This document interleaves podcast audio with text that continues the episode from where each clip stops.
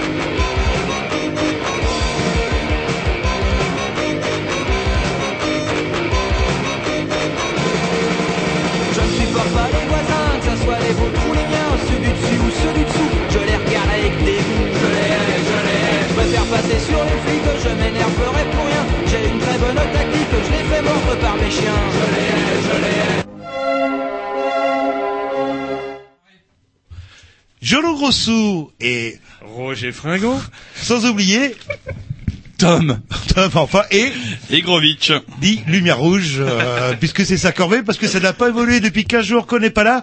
Bref, euh, on est mercredi, il doit être à peu près 20 heures, légèrement passé. Bah c'est vrai, l'émission d'avant, on a été sympa avec eux, on leur a laissé une ou deux minutes et plus ça va, plus ils nous rient du temps. leur laissez un doigt.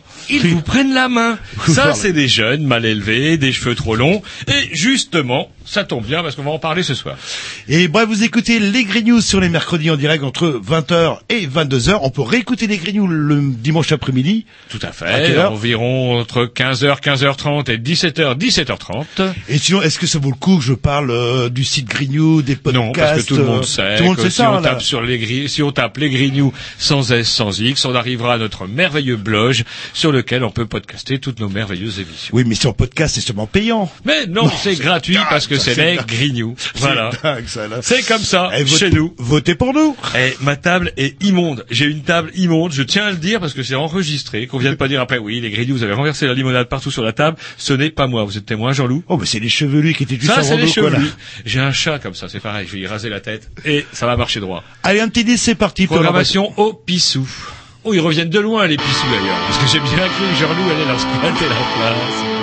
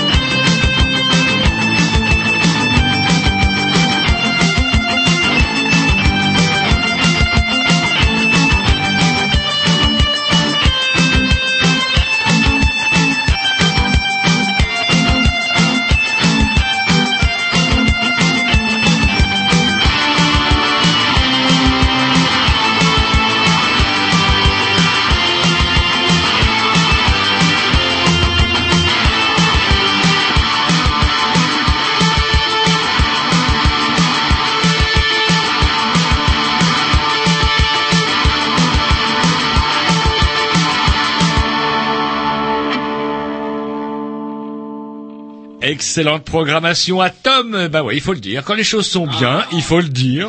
Et voilà, trois Qu'est-ce que vous avez à failloter après tout J'ai l'impression que vous êtes en période Non, non, électorale. attendez, vous arrêtez pas de parler geek avec euh, mon bon vieux Monsieur Grovitch. Vous me le chipez. Vous croyez que j'ai pas vu votre manège Non, mais Vous je- êtes en train de laisser le vieux Tom qui ne parle plus, c'est vrai, désormais que de cuisine plutôt que de radio. Désormais, il est branché cuisine. Je sais pas vous soupçonne de voir vous présenter à la présidence de Canal B dans quelques temps. Ah, le-.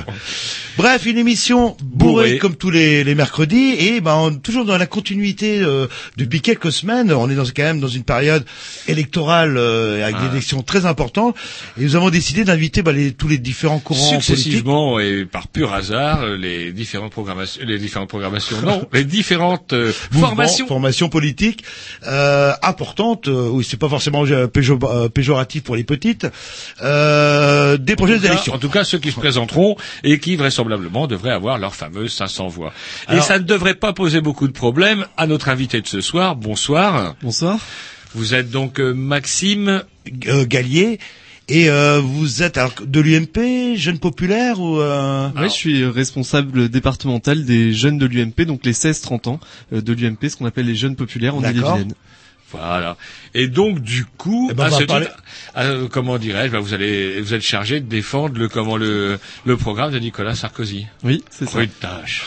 Non, pas- pourquoi, on pourquoi admire, on admire en tout cas le courage de Maxime parce que c'est un peu devenu coutumier du fait. À chaque fois qu'on invite l'UMP, maintenant ils nous envoient les petits. Et est-ce qu'ils auraient peur? Est-ce que les vieux auraient peur de nous et qu'ils nous disent allez tiens, ils disent aux petits allez hop une sorte de bisutage parce que le dernier qu'on a reçu l'année dernière il a disparu. Est-ce qu'il est encore dans la liste François Eric, Ouais. François euh, il s'occupe, euh, lui, il est plutôt maintenant investi dans la faculté. Ouais, c'était en 2009, À si je dis pas de bêtises. Ouais, c'était ouais. pour les municipales. il est euh, investi aujourd'hui au sein de la fac euh, de droit à la Rennes, hein, Ouais. et il mène euh, des combats euh, Il à est Rennes. toujours là. Le, Ah oui, toujours investi, ouais. Pas viré. Ah non, pas Parce du qu'il tout. avait un peu peur après la fin de la dernière émission. euh. Donc elle a formé d'ailleurs. Il a pris de- du. Il a pris du grade. Du grade. Allez, un petit. Que ça va va qu'on va vous dédicacer, euh, cher Attendez invité, que vous allez euh, dédicacer. que je vais dédicacer, puisque euh, apparemment vous ne souhaitez pas assumer ce choix. Pas forcément. Les non. Olivenstein, quelque chose qui n'est pas tout à fait, tout à fait en phase avec l'esprit de votre parti. C'est parti.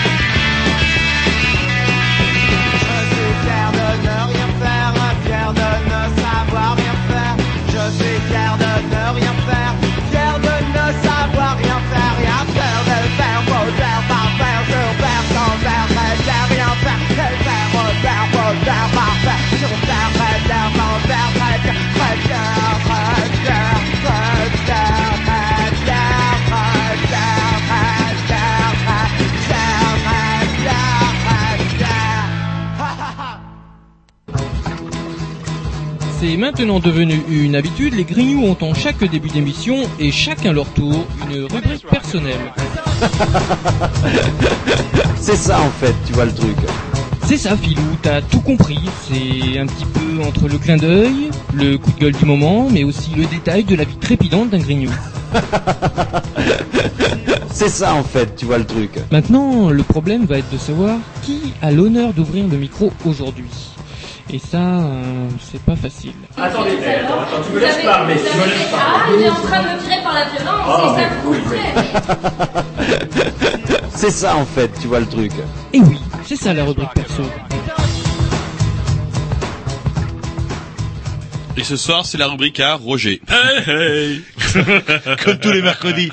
Paul François, vous connaissez? Paul François Olivier Gisberg Non, Paul François, c'est un paysan victime de produits phytosanitaires de chez Monsanto qui vient de gagner au tribunal. Non. Eh ouais, jurisprudence. Enfin déjà ça va, Mo- Monsanto a fait appel, l'affaire n'est pas encore tout à fait entendue.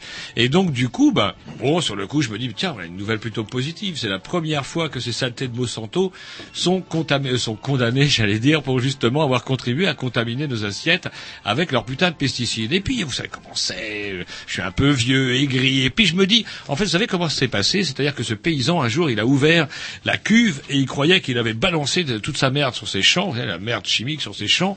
Et en fait, non, quelque chose avait dû être bouché. Enfin, en tout cas, il y avait eu une merde et que vas-y que je t'ouvre le, le- le gros capuchon ou ce qu'il croyait qu'il n'y avait plus de produit et ploum, il en ramasse des émanations plein la gueule. D'où gros problèmes neurologiques, physiologiques qui n'étaient pas du pipeau, qui ont été Mais reconnus par il savait pas euh, que... Faut être con quand même. Alors Ah, après, merde, je me il y a un dis- truc chimique, je me mets le alors je me dis bon, je sais pas, ok, ok, mais tant que ce monsieur n'avait pas été directement contaminé avec les merdes pour avec lesquelles il nous empoisonne, eh bien, il n'allait pas faire chier Monsanto. Je sais pas. Est-ce que je suis trop mauvais ou pas Oh, vous êtes mauvais. De toute façon, Je- je sens qu'il va falloir mauvais. vous piquer ou alors vous élire euh, président de Canal B pour vous calmer. Mais, Ouais, euh, je suis mauvais. Pareil, tiens, mauvais. Bah, c'est le nombre aussi d'agriculteurs. Vous savez qu'il y a tout plein de produits interdits, etc., que les agriculteurs ont en stock euh, chez eux. Bah, faut pas perdre hein, quand même. hein. On va pas quoi. et que je t'envoie du- dépendre des produits qui sont interdits, dont maintenant ils peuvent pas dire qu'ils n'ignorent pas euh, les dangers nocifs. Après, c'est eux de voir. Hein, ça, c'est leur problème. Le hein. problème, c'est qu'on bouffe leur camelote. Et justement, dans le même dans le même ordre d'idée, il y a eu le procès Eternit. Eternit, c'est une putain de boîte qui euh, fabriquait de l'amiante. Et euh, c'est marrant parce que j'écoutais le commentaire de la nana de France Info qui dit "Ouh, une peine sévère pour les dirigeants, euh, sévère, sévère quand on sait que selon l'OMS, le nombre de morts liés à l'amiante dans le monde d'ici 2050 s'élèvera, à votre avis, à combien? 1000 500 millions de morts. Oui, mais attendez. avec- Donc du coup, attendez, tout Non, ne sera pas quand- le fait d'éternite. Tout ne sera pas le fait d'éternite. Quand on hein, regarde que- les Indiens, comment ils décortiquent nos bateaux pleins d'amiante sans aucune protection ni quoi que ce soit, ils cherchent un petit peu quand même. euh, le- Faut pas Ils cherchent du non plus. travail, en fait, Oui, mais on pourrait acheter Ah un masque. C'est marrant, mais du coup, je vais rebondir. Je vais rebondir parce que euh, vous savez que les, les nombres de matériaux technologiques et même de la, la, la chaussure, euh, du jouet pour gosses et du matériel euh, high tech, comme comme l'iPad, parce que là c'est l'exemple de l'iPad, est fabriqué notoirement où?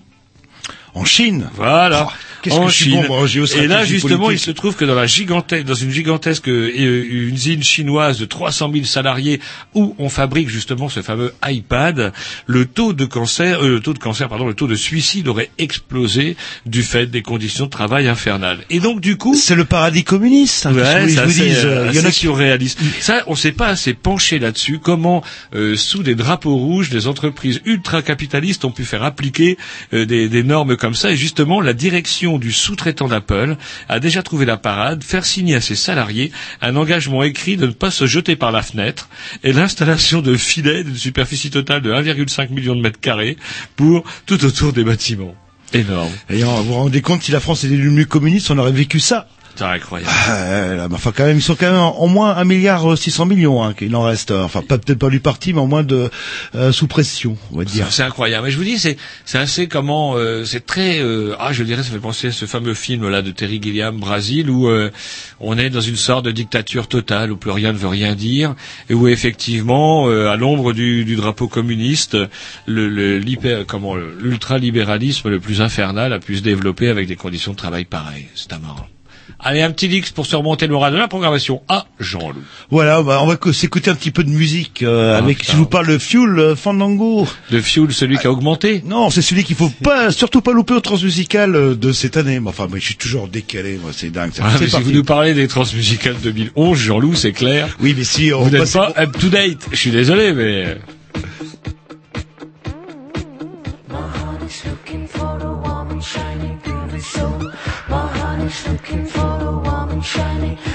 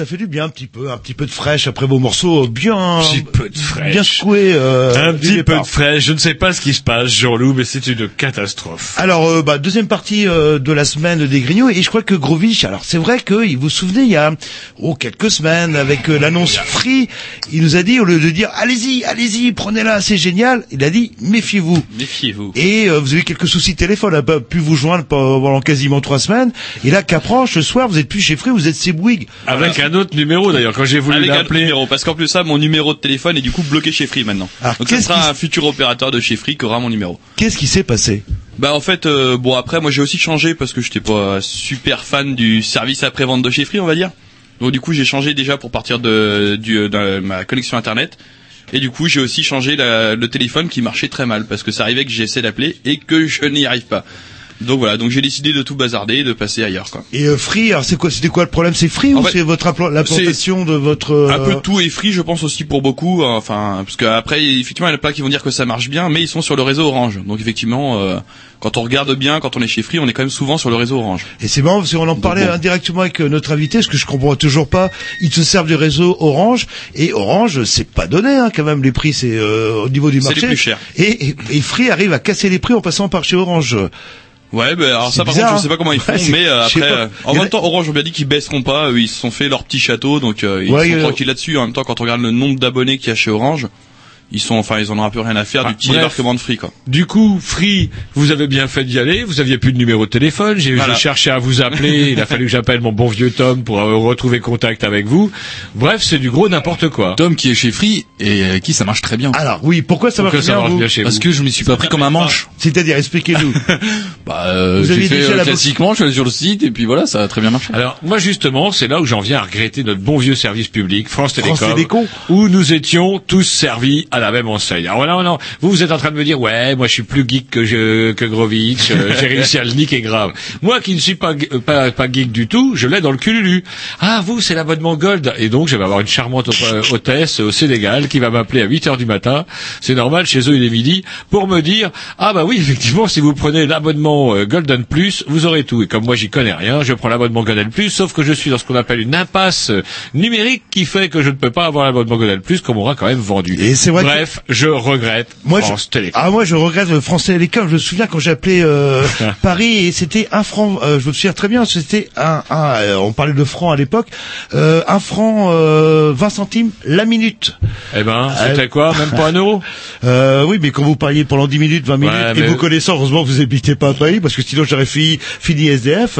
C'est vrai que mine de rien, le monopole, la concurrence, ça fait que les prix ont quand même légèrement dégringolé. vous avez téléphone illimité pour. euh, convaincu.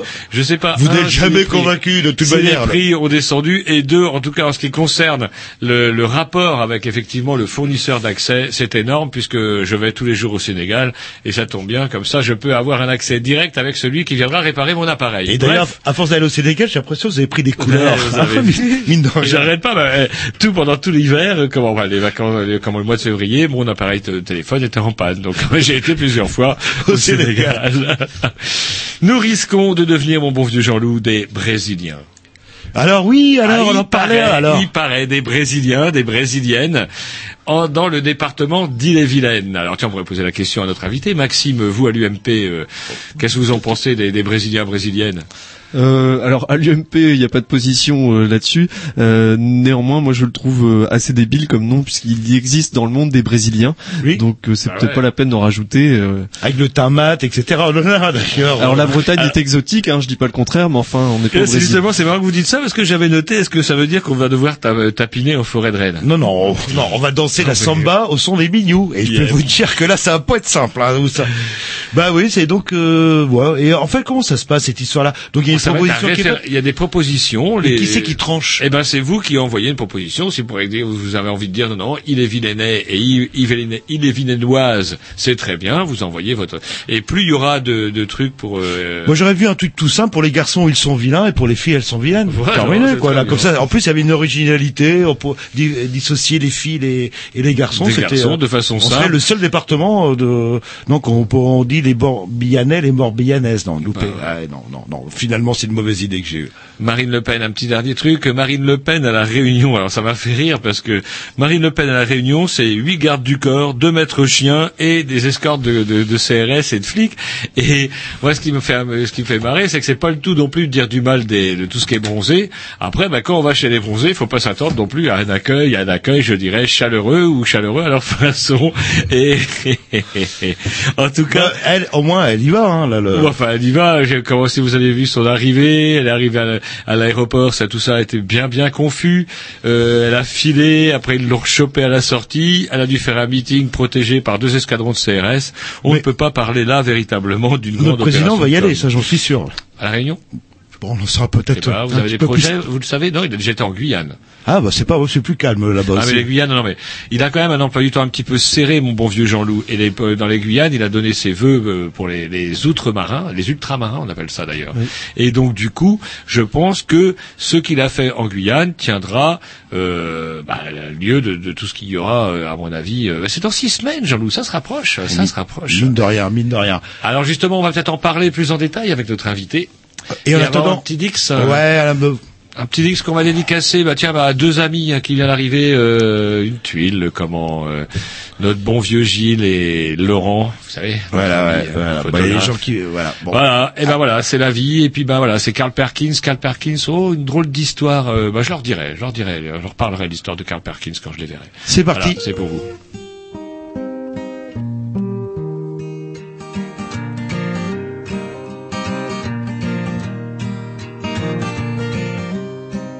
While you were sleeping, your babies grew.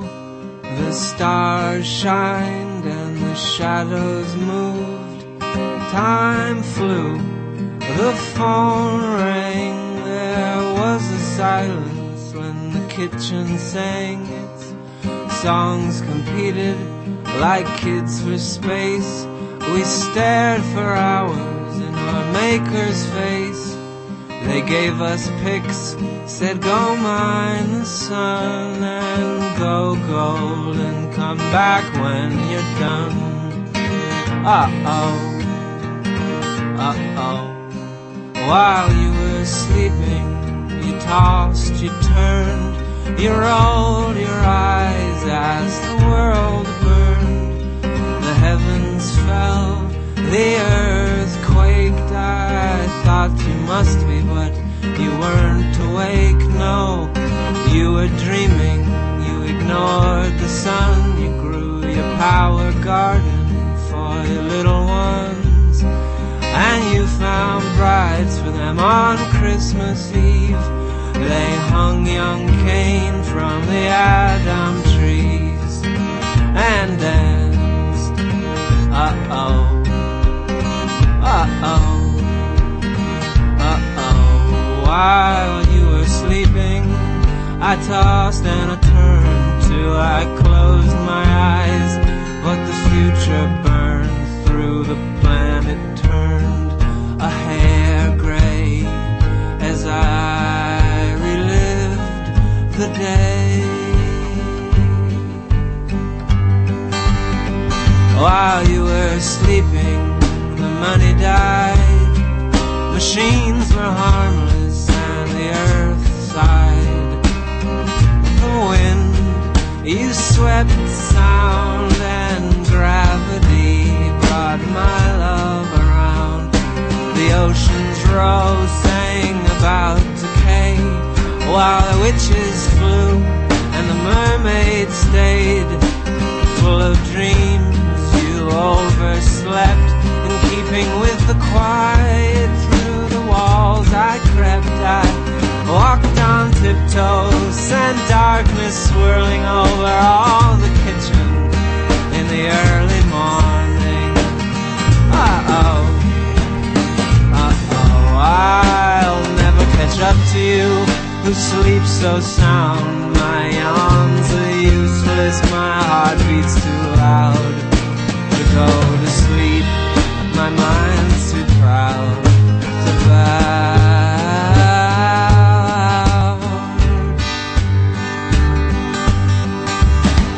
While you were sleeping, the time changed.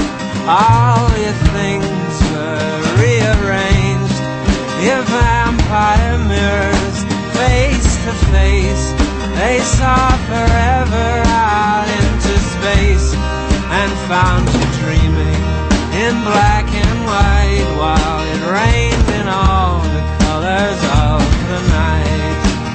Oh oh, I watch the TV's memories, championships vanish to sea. Can it be my honey between you and me?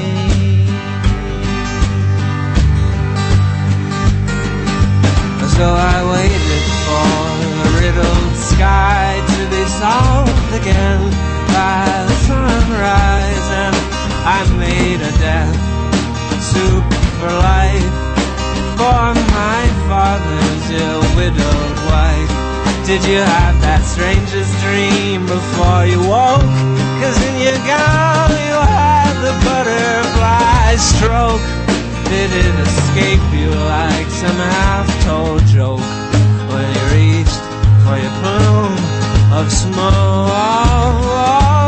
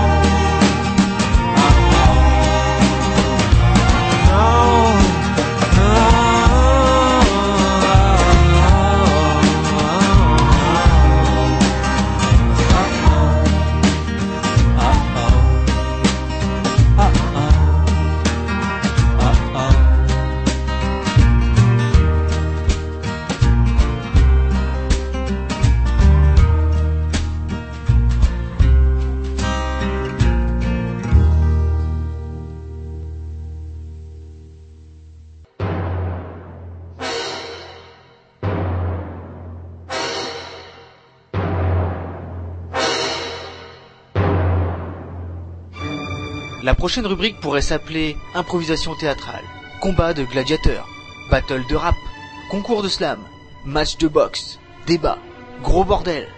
Peu importe finalement, car nos grignoux ont appelé ça l'arène des grignoux. Ha ha Ce soir encore, les grignoux sont là pour vous parler de politique. Bah ouais, vous allez gober un petit peu, c'est normal. C'est tous les cinq ans. Ça pourrait venir tous les ans. Au moins, pour vous, ça vient que tous les cinq ans, donc vous gobez quand même pas trop. Et puis, c'est Et avant, aussi... c'était tous les 7 ans. Là, Ouais, on était tranquille, au moins pendant 7 ans. Là, Voilà, peinard, et on vieillissait doucement à l'ombre de certains partis. Et après avoir accueilli les Verts, je dis ça pour résumer, c'est les EELV, c'est ça là, le- Ouais, génération écologie, les verts, tout ce qu'il y a de vert. Le Front de gauche, euh, bah, nous accueillons euh, ce soir euh, Maxime Gallier, euh, de on peut dire de l'UMP pour Oui, oui, simplifier de- quoi. là, vous êtes donc, pour ra- rappeler ça aux auditeurs qui prendraient l'émission en cours, vous êtes, euh, Maxime, vous êtes... euh, Alors je suis responsable départemental des jeunes populaires, donc les jeunes de l'UMP de 16 à 30 ans. Voilà. Et par ailleurs, je suis euh, élu à Saint-Grégoire. J'ai une petite question. Est-ce que c'est comme Euh, l'âge de cristal euh, Vous savez cette série américaine où passé 30 ans, les gens disparaissaient parce qu'ils étaient trop vieux? Bon, je sais pas, c'est prévu, c'est prévu comme ça dans les statuts. euh, Je crois que c'est propre à tous les partis politiques. Euh, non, vous n'êtes pas vieux, passé 30 ans. Et vous disiez que vous étiez élu euh, au, cons- au conseil Ouais, au conseil municipal. municipal de Saint-Grégoire. J'ai une, de, je suis, j'ai la délégation communication, donc j'ai été élu en mars 2008. Alors la première question qu'on aime bien poser euh, à nos invités, c'est avant de rentrer dans le vif du sujet, savoir pourquoi vous êtes un petit peu rentré, euh, bah, rentré en politique et puis ben euh, particulièrement par exemple à l'UMP par exemple. C'est pas des gens qu'on reçoit très très très souvent à la radio et du coup, vrai que ça m'intéresse de savoir pourquoi avoir choisi déjà de faire de la politique et puis pourquoi l'UMP. Ah, merci de me faire rentrer dans l'arène. Euh, euh, je suis rentré euh, en politique. Alors, je dirais que c'est avant tout un peut-être un état d'esprit ou un caractère euh, qui s'est forgé petit à petit euh, euh, tout au long de ma scolarité. J'étais euh, délégué de classe, donc c'était de servir, représenter et défendre euh, les intérêts de, de- des élèves qui étaient dans ma classe. Et puis ensuite euh, une passion, euh, l'histoire. Euh, je suis un passionné d'histoire, donc euh, moi je, je rêve devant les discours de Schumann, devant les discours de De Gaulle. Euh, je suis pas gaulliste pour autant, mais c'est c'est deux hommes qui m'ont assez inspiré. Gaulliste, attendez, vous n'allez pas dire ça alors que vous êtes représentant de l'UMP, c'est quand même le parti gaulliste. Oui, mais l'UMP, l'UMP est aussi à différentes composantes. Euh, il y a des gaullistes, il y a des démocrates, euh, on- surtout on peut en parler euh, en Ille-et-Vilaine. Il y a des démocrates sociaux, il y a des, euh, il y a des chrétiens démocrates, etc. Donc il y a, il y a une, il y a une différente, enfin il y a différentes formations qui forment l'UMP. Euh, c'était tout l'intérêt. Je vous rappelle que la- la- l'origine de l'UMP, c'était la, c'était la fusion du DF et du RPR. Donc, euh, alors ensuite, je dirais qu'il y a eu un choc. Euh, Donc, une passion pour l'histoire. Ouais, une passion pour l'histoire.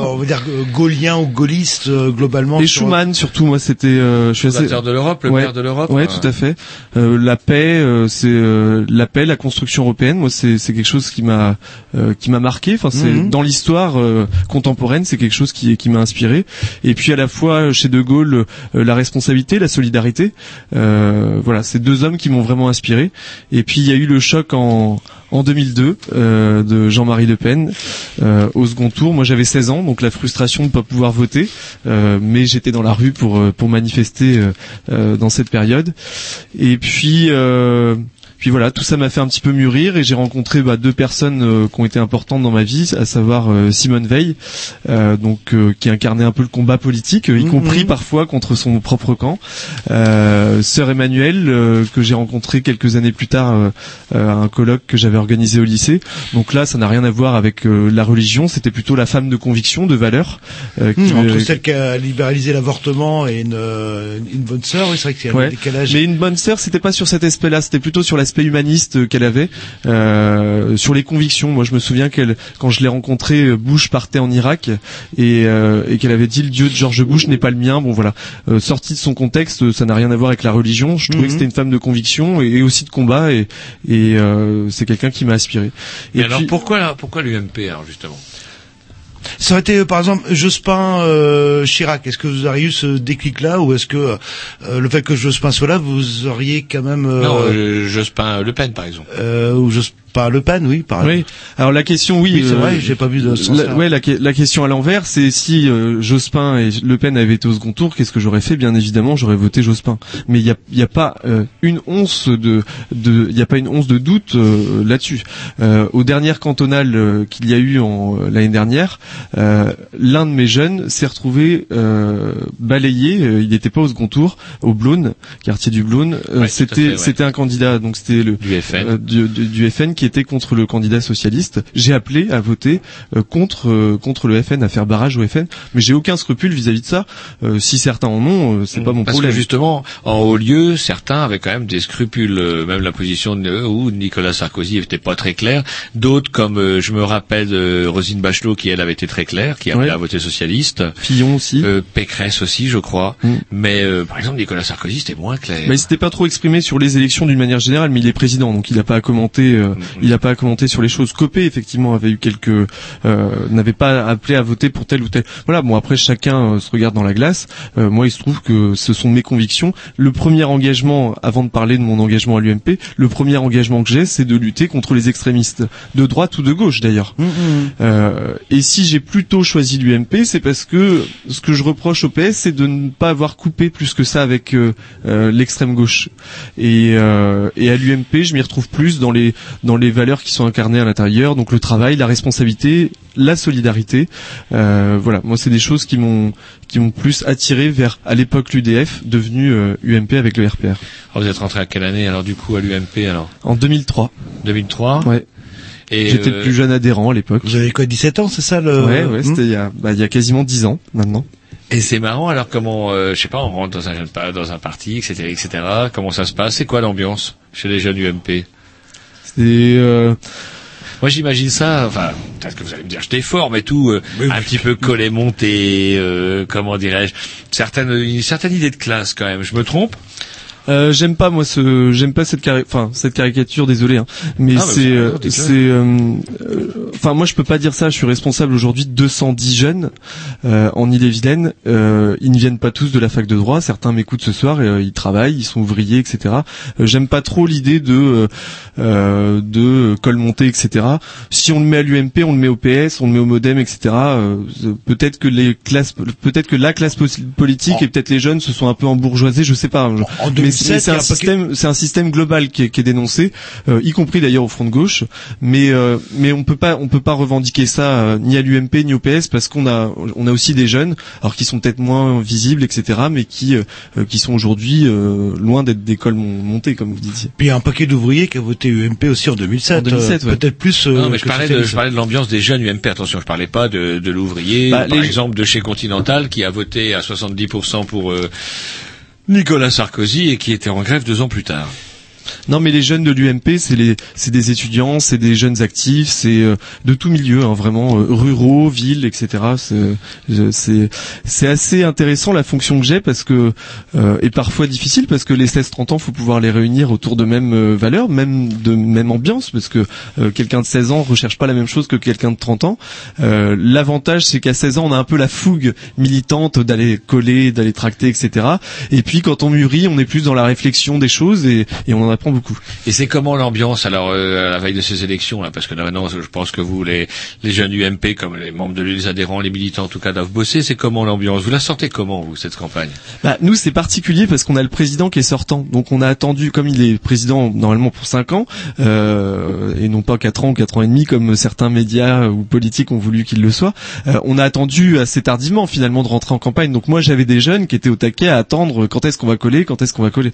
Donc, ça y est, on est rentré en campagne, mais c'est vrai que ça a été assez long. Mais, euh, mais du coup, il y avait une espèce de boule euh, effervescente euh, euh, au sein des jeunes pop, mais ça y est, c'est parti. Donc, Et vous la euh, sentez bien parce que comment les sondages sont pas très favorables quand même. Ouais, mais bon, si on si on s'arrêtait qu'au sondage, on ferait pas de politique. il paraît que ça, ça remonte. Ouais, mais là, ça là. reste quand même. C'est dans six semaines, mon bon Jean-Loup. Ouais, mais enfin, mais les- si on, si on s'arrête qu'au, cho- euh, qu'au, qu'au sondage et si on s'arrête qu'au, euh, dans ces cas-là, on va dire bon bah Rennes est à gauche. Bon bah dans ces cas-là, j'arrête mon job euh, en politique. Je pense que euh, les sondages se montrent une, euh, à un moment donné euh, ce que pense la population, etc. Mais euh, mais en même temps, quand on fait de la politique, on porte un espoir aussi euh, sur les valeurs qu'on veut aller porter jusqu'au bout. Donc rien n'est fait. Mais ce qui est un peu paradoxal, généralement, quand on a 16, 17 ans, 18 ans, on a plutôt des valeurs de gauche. euh, la paix dans le monde, la Et puis de solidarité, temps en temps, le et puis petit à petit, on finit vers la droite. Oui. Oui, alors Par c'est- exemple, le journaliste là, comment il s'appelle le frisé là euh, Ah, aidez-moi, comment qui a qui est un peu sur euh, FR3, etc. Enfin, ça va me revenir. Et qui était, on le voit dans le film, un film qui vient de sortir, les nouveaux chiens de gare, justement, dont on avait un des un des comment des, des comment des rédacteurs euh, comment à la radio, et où on voyait ce bonhomme là qui est qui en 68 appelé à la lutte armée, qui aujourd'hui euh, milite à l'UMP pratiquement. On peut parler de Comédie, on peut parler de Mitterrand. De Chirac, hein. le- on peut parler, oui, que... Et alors du coup, vous n'avez pas peur Est-ce que... Euh, euh, en termes, là je rentre peut-être dans les choses intimes et vous n'êtes pas obligé de répondre. Est-ce que l'ambiance familiale a, a aidé pour les idées ou est-ce qu'il y a une rupture euh, justement euh, par rapport à une ambiance euh, Alors pas intime mais personnel. euh, du coup, euh, chez moi, c'est pas l'ambiance familiale qui a fait parce que moi j'ai une famille euh, qui est en partie communiste et l'autre famille Ouais, qui marrant, est plutôt de centre droit. ouais, plutôt Voilà. à, à gauche globalement. On Ah, j'ai une famille qui est complètement, enfin qui est communiste quoi, hein, Mhm, c'est, bah ouais, qui ne vote pas de PS, hein, donc euh, donc voilà, donc c'est euh, c'est peut-être ça qui m'a donné envie de faire de la politique, c'est toute cette euh, tous ces débats que j'avais, y compris en repas de famille, on sait bien les drames. Ah, ça- les repas de famille. L'ambiance. oui, que là, ça là. veut- Il doit être content, votre tonton communiste. Oui, oui, j'étais ravi. ouais. Ah, j'imagine les repas de Noël chez vous, c'est pas la peine de nous inviter. On écoute un petit Dix Ouais. Oh là, il se réveille, j'ai réveillé gros. Est-ce que vous me dites, hein, si je vous réveille, vous le dites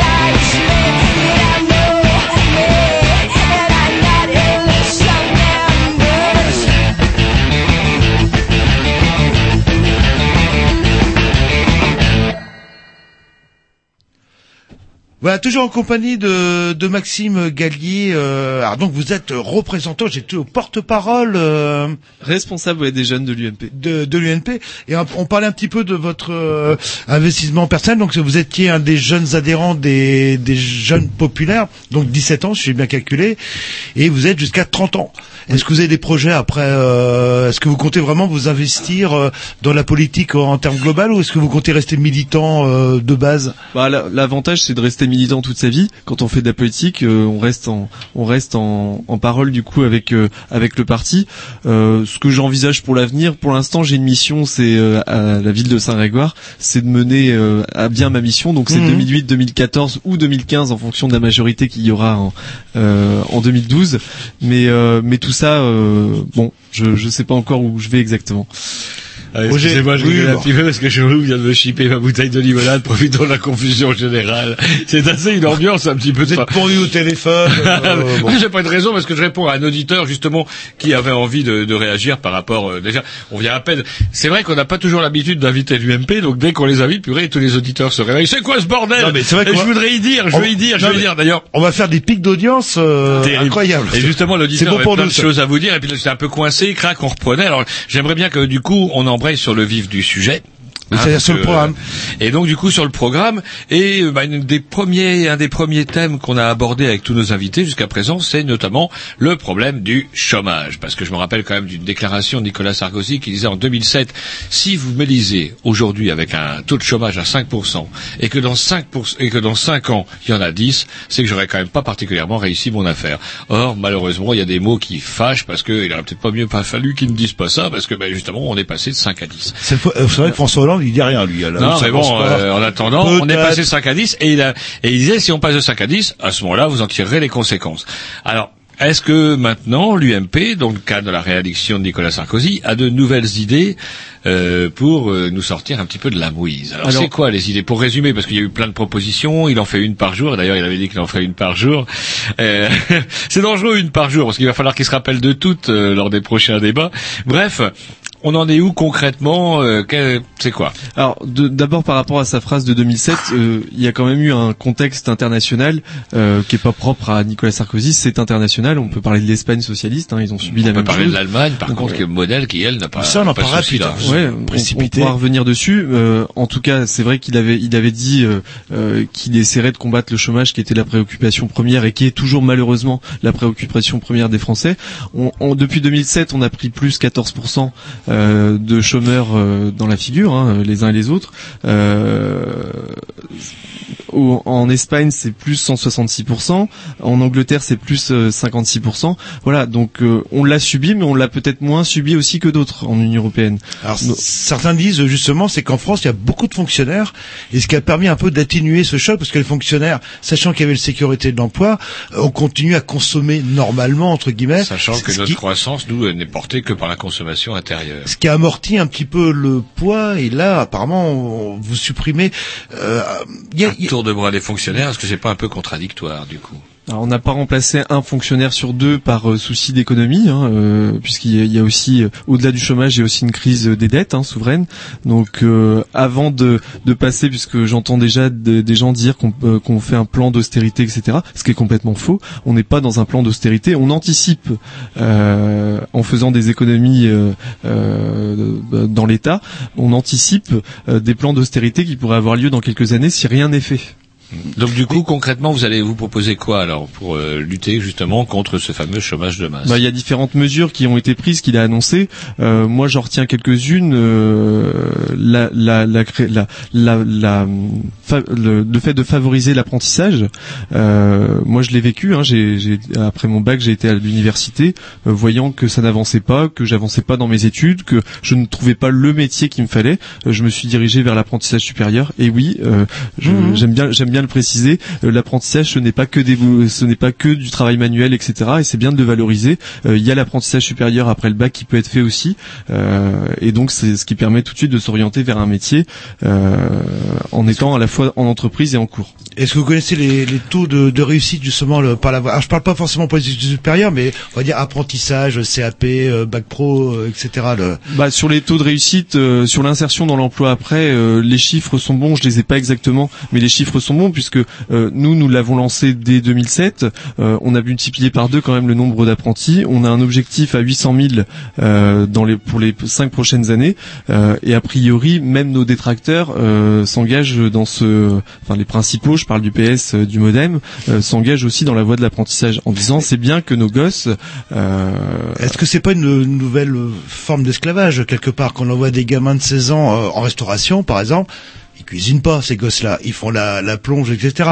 Qu'on envoie des apprentis coiffeuses à 16 ans euh, faire la coiffure, elles coiffent pas, elles elles font les Ou en shampoings. boulangerie, par exemple. En Euh, boulangerie, fait- deux ans pour rendre... euh, Euh, qu'on oui, fait en des agence formations- d'assurance comme j'ai fait. euh, bon, Quand fait des formations de vendeuses en boulangerie, faut pas déconner, faut pas deux ans pour savoir vendre euh, du Et pain, etc.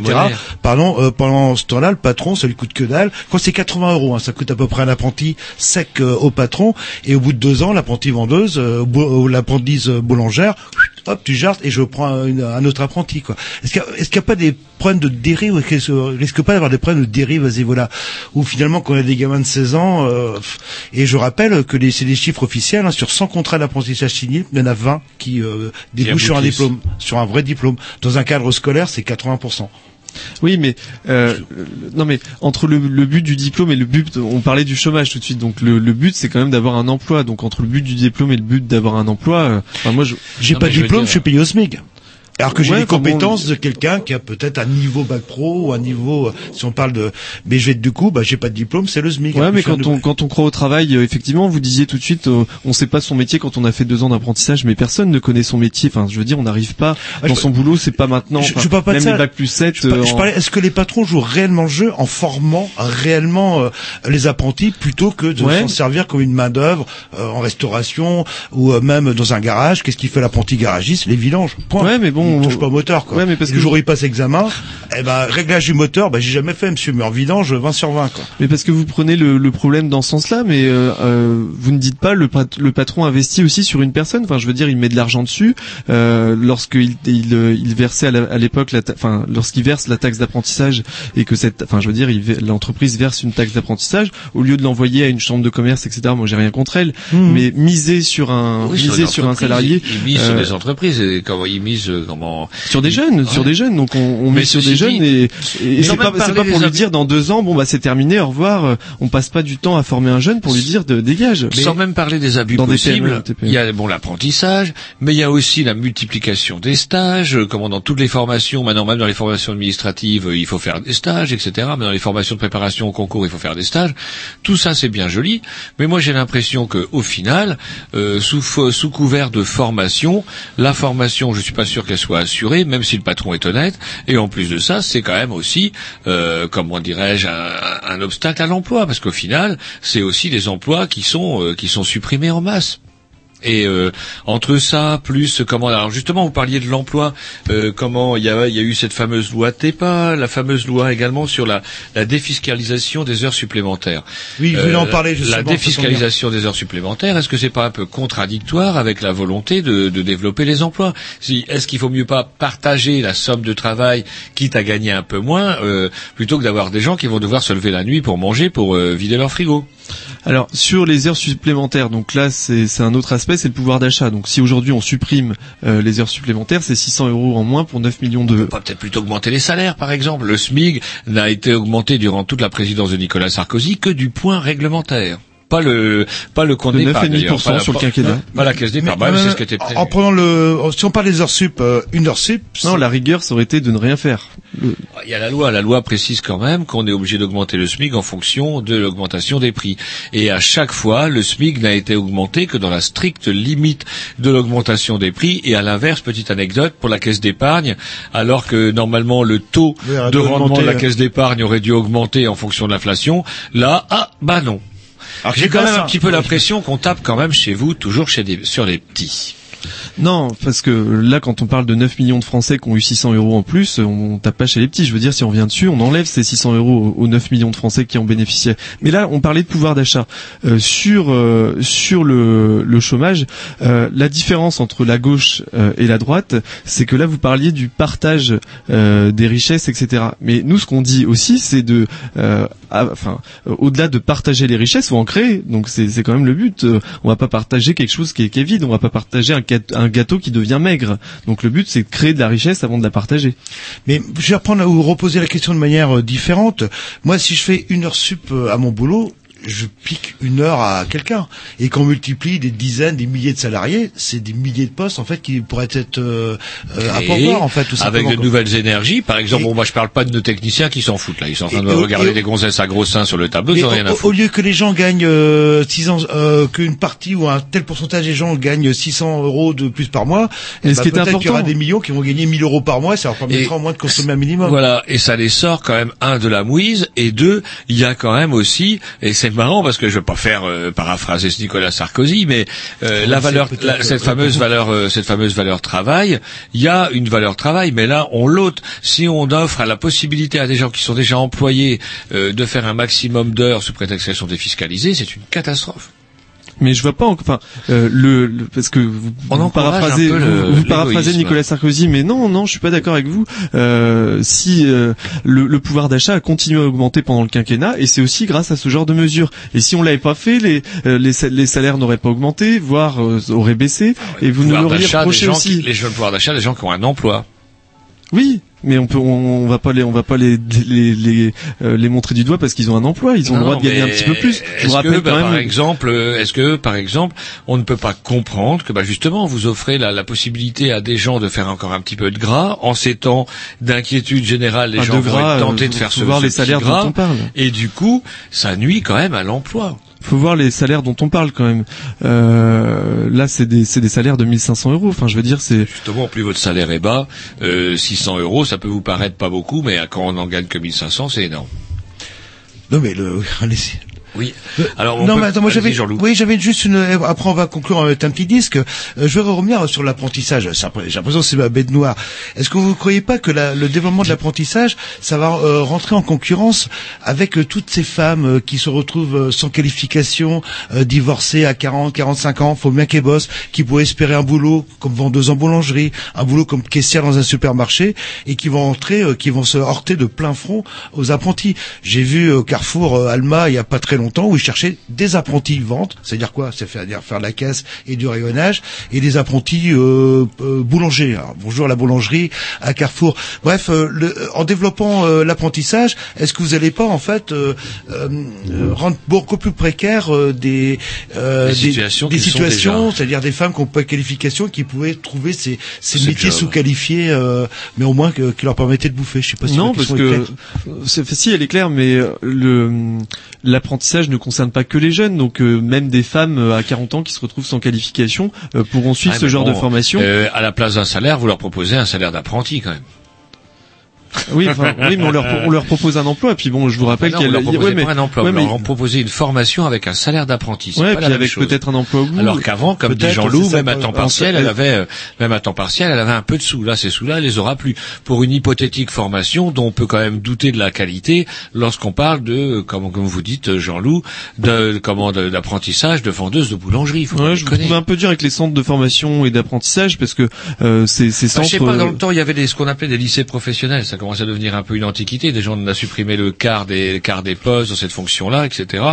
Parce que, effectivement, on préfère, on préfère mettre tout le monde dans les CFA, dans les Greta, parce que, effectivement, Bah, l'enseignement le monde. professionnel coûte cher coûte cher parce que bah, les gamins quand ils veulent être euh, comment dirais je sais pas moi imprimeur par exemple on va acheter des machines qui coûtent cher pour former les gamins etc etc n'empêche que on a des gamins qui sont formés qui sont qualifiés qui ont des diplômes reconnus et là euh, on reviendra sur l'éducation tout à l'heure mais parmi justement les secteurs d'éducation qui ont le plus gobé c'est l'enseignement professionnel.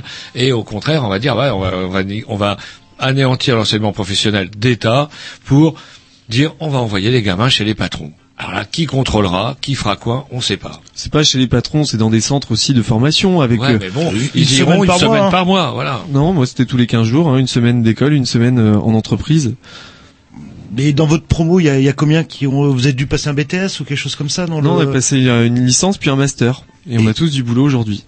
Euh, le... Ouais, mais euh, et tout le monde a eu son diplôme. Ouais, on le- parle de master Ouais, et mais on de parle, c'est vrai licence, qu'on parle hein. de- On parle pas de- de gens euh, on parle pas de, enfin de, de pauvres gens qui. euh, bah, niveau un peu plus bas. On Allez, va peut-être X. 10 parce qu'il faut qu'il reste pire un petit peu. On n'a pas été euh, bon. Et c'est pas Un fini là. Un petit air programmation à Roger. Oh, vous allez pouvoir respirer avec ça. c'est parti.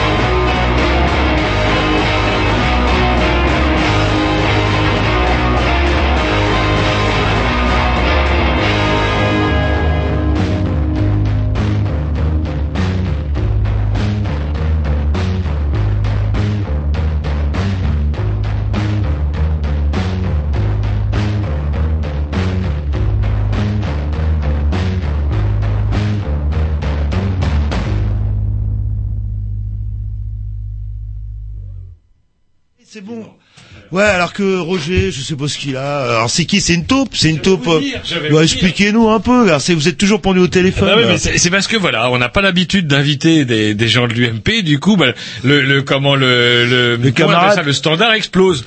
Le standard explose et notamment il y a une question d'un auditeur qui est est-ce que vous avez déjà tenu un putain de marteau de votre main? Je reprends les termes qu'il m'a dit. Est-ce que vous êtes par exemple ça revient aussi à la question plus générale autour du travail manuel, quoi. La sensation de notre auditeur, c'est quand même que, bah, au niveau du travail manuel, eh ben, on n'aide pas les, les- on n'aide pas les gens. J'ai retapé un appartement. J'ai Oui, retapé enfin, un... euh, Roger, je tu- sais, je sais, je sais manier le marteau, euh, peindre, etc. Il y a pas de souci. Euh, oui, Roger, euh, souvenez-vous aussi le nombre de partis ouvriers qui défendent les ouvriers qui sont qui ont des mains fines de de pianistes et qui ont jamais touché un marteau. Vous vous souvenez aussi il y a un an là, la maison de la grève là, qui défendait les prolétaires et qui visiblement n'avait pas beaucoup manié le marteau. Donc c'est pas forcément. Ah, c'est la formalité. question. Mais non, mais je vous dis ça. Allez, on c'est la- avance parce c'est que la là- question d'un auditeur. l'heure tourne. Vous Alors- me demandez ce qui se passe, je vous dis ce qui se passe. L'heure tourne. Alors sujet suivant justement. Alors, Eh ben, justement, est-ce qu'on pourrait parler de la, la fiscalité? Par exemple, embrayer un peu sur la fiscalité, parce que ben, je vois par exemple l'exemple de la Grèce, où euh, ben voilà, c'est la crise. Vous parliez de dette souveraine. Il y a une dette souveraine en Grèce, donc on va réduire le salaire minimum, si je ne dis pas de bêtises. aux Les Grecs l'ont bien cherché aussi. Faut aux pas déconner, alentours de 450 euros. Est-ce que c'est ça qui nous attend avec euh, Henri en cas de victoire de Nicolas Sarkozy? Non. Non, non, et, euh, on le souhaite pas. Euh, Alors qui- vous le souhaitez pas ou euh, on l'aura pas? Non, on l'aura pas. On n'aura pas. On a, on n'a pas baissé les pensions jusqu'à présent, euh, les pensions de retraite. On n'a pas baissé. Ah, mais les- c'est bon, ça c'est normal Bah, parce je- que je m'excuse de vous interrompre, c'est un peu votre cœur de cible aussi, le vieux, le vieux, comment l'agriculteur, Ouais, c'est un peu votre cœur n'a de pas- cible. on n'a pas Vous baissé avez les salaires. gelé des- les salaires des fonctionnaires qui ont perdu du pouvoir d'achat.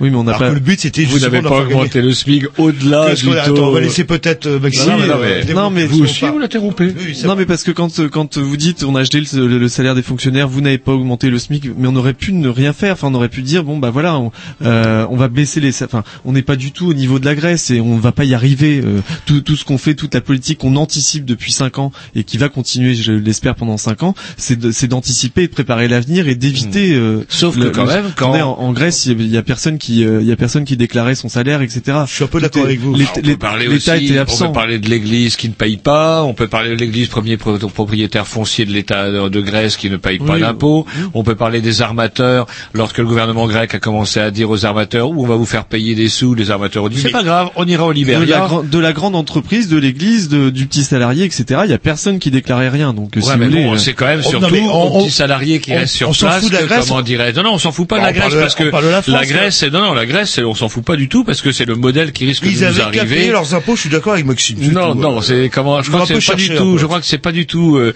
euh, c'est un petit peu simplificateur et j'ai bien peur que comment dirais-je, c'est ce qui nous pour donner parce que vous dites on va pas baisser les salaires, mais quand on s'attaque aux 35 heures et qu'on réaugmente la durée du temps de travail, est-ce que ce n'est pas ça ne, corre- ça ne revient pas tout simplement à baisser les salaires? On n'a pas, on n'a pas remis en question les 35 heures. Ah. On a lancé les accords compétitivité emploi en disant, euh, en disant que chaque branche dans le secteur public ou dans le privé euh, peut négocier euh, ses heures et donc son salaire à condition un de préserver l'emploi et de maintenir la durée légale des 35 heures. On l'a pas remis en question les 35 heures. Non, non, bah, vous rigolez. Ça, des accords par branche, ça veut dire qu'on a une loi qui Alors est que commune. à... je- Regardez, on a une loi qui est commune à tous. laissez parler quand on a même. une loi qui est commune à tous, qui est le propre de notre République. Et je trouve que quand même, à travers ce genre de réforme, on vise à instituer une multiplicité de règlements en fonction de tel corps de métier, etc.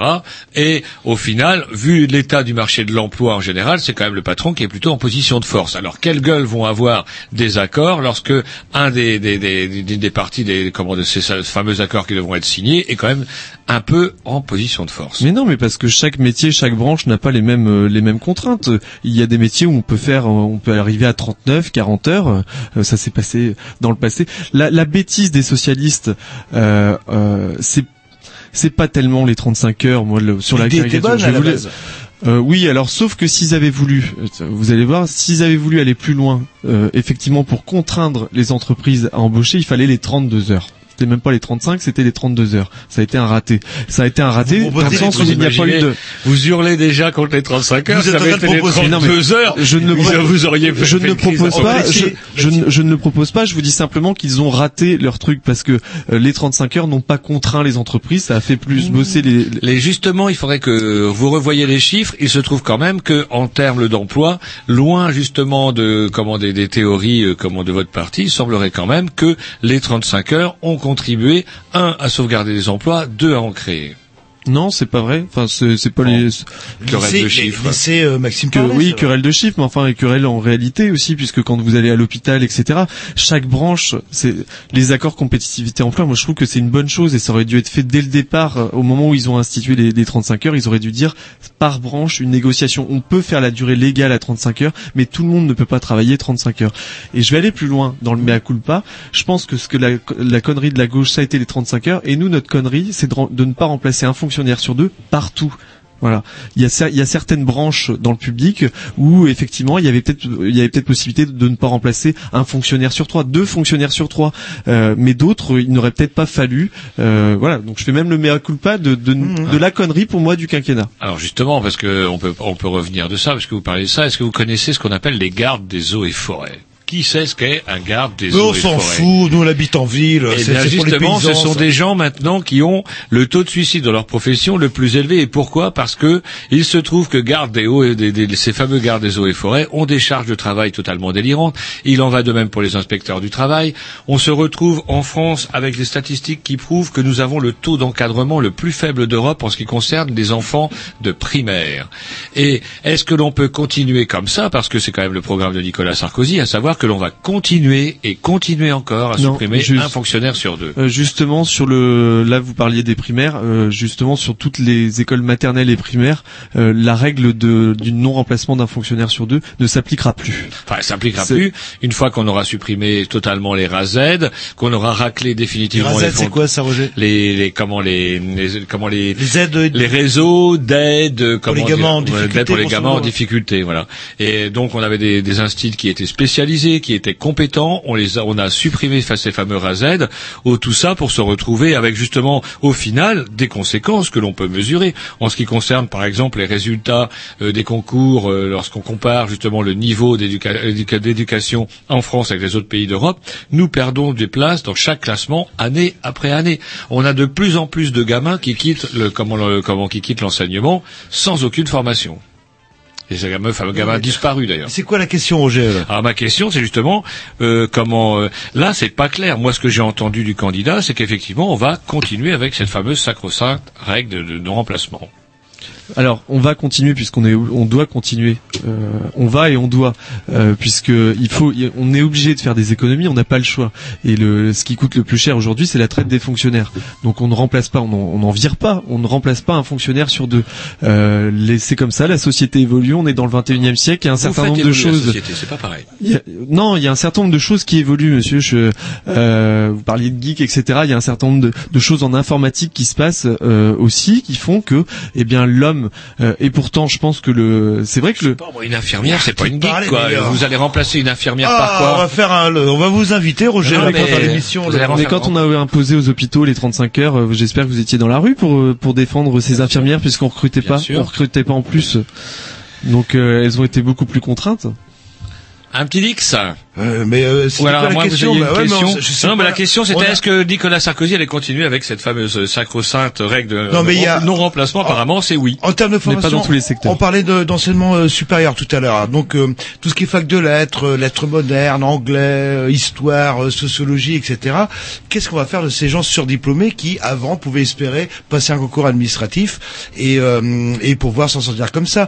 Dans certaines banlieues, quand on va voir que Mohamed il a bac plus 5 en histoire et qu'il peut pas être prof, il peut pas rentrer à l'EPT ni quoi que ce soit, qu'est-ce qu'ils vont se dire les, les gens Ouais, autant dealer euh, du matos, euh, comme ça au moins. euh, Est-ce que c'est pas un problème ça Ah Qu'est-ce qu'on va faire justement à moins de fermer tout ce qui est le- les facs de lettres, euh, Non. de matières qui servent à rien, qui sont pas productives Non, mais elles ne servent pas à rien. Euh, On aura toujours besoin d'intellectuels, de penseurs, de sociologues, Ils, etc. ils vont vivre de quoi s'ils sont pas, à moins qu'ils, s'ils sont pas euh, euh, fonctionnaires entre guillemets quoi. Tout, on va se retrouver, je pense, avec 85% d'une classe d'âge qui a un bac et Mais- on va laissez-le répondre, Oui, laissez-le répondre. Mais on ne peut. vrai.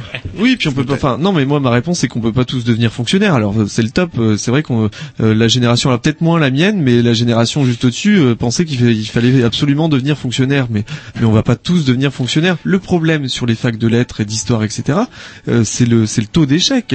Donc le problème, donc là est en amont, c'est sur l'orientation. Peut-être qu'on on oriente assez mal les jeunes. Alors je dis pas qu'il faut tous les envoyer en apprentissage. Je dis simplement qu'on peut, ils ne pourront peut-être pas tous être profs d'histoire, mais on a peut-être intérêt, euh, les professeurs ont peut-être intérêt à mieux expliquer le nombre de places qu'il y a dans tel et tel euh, secteur, et c'est comme ça qu'on fera évoluer les choses. C'est-à-dire, Ça s'appelle des numerus clausus, on appelle ça. Mm. À terme. C'est-à-dire que vous qui, Mais- étiez, qui étiez passionné d'histoire, euh, vous auriez décidé de tiens, je fais si je fais une fac d'histoire, euh, vous vous retrouviez avec un bac plus un master. Mais je, mais je savais auparavant qu'on n'allait pas tous devenir profs d'histoire, c'était pas possible. Hmm, le, autant faire le. Bah, autant autant s'orienter dès le départ et ne pas subir un échec ou du chômage au bout de ses études. Moi, c'était mon but, c'était de trouver un boulot. Ouais, donc ouais, c'est on peut plus rêver alors quelque part, euh, on peut plus exercer une passion. euh, Mais je, mais je vis ma passion à côté de mon boulot. Mais je Ouais, parlais parce de- que vous de avez choisi, une- vous avez Oui, réussi à trouver une, apparemment- quelque chose qui vous plaît. Mais effectivement, si vous avez envie d'être prof d'histoire et qu'on embauche 10 par an, ça va être dur. Et il faut simplement l'expliquer aux gens qu'on ne pourra pas tous être prof d'histoire ou de philo. Voilà. Ah, donc vous allez expliquer aux gens qu'effectivement, ils vont devoir être comptables. Non, enfin, ou de. il y a, il y a- plus de comptable, maintenant là, tout se fait par ordinateur. Et on fait ça en Inde, on délocalise en Inde en Chine populaire. Allez, un petit disque. euh, Et laissez-le parler, notre invité. Non, Laissez-le parler, Jean.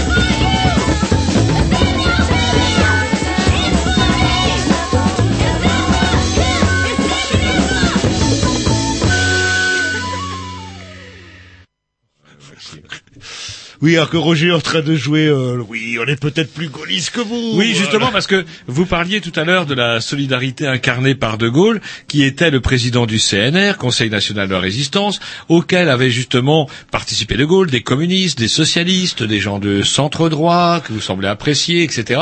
Et c'était tellement le euh, bordel que De Gaulle il a dit allez je me non, casse. non, et il y a eu la sécurité. Non, non, le CNR, pas du tout. Le CNR, Oui, c'est non, ce 43. qui- oui, je parle du. CNR, le programme du CNR. Et donc, du coup, euh, là, il y a eu le programme de sécurité sociale, contrôle des moyens de produire, comment hum, de l'énergie avec la nationalisation des mines, des moyens de transport, des banques également.